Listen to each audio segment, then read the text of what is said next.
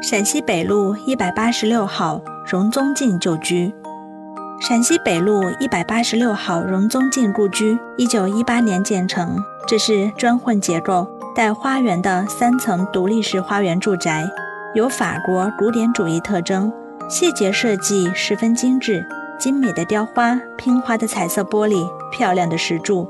原德国房主在第一次世界大战战败回国后，著名实业家荣宗敬先生斥资买下来。荣宗敬是民国时期中国的面粉大王、面纱大王、民族资本家。荣宗敬和荣德生兄弟俩为荣家创业者，也是当年中国最显赫的实业家之一。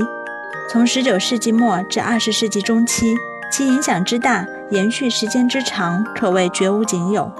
一九四九年后，这里曾长期作为民主党派的机关。改革开放后，由九世集团经营。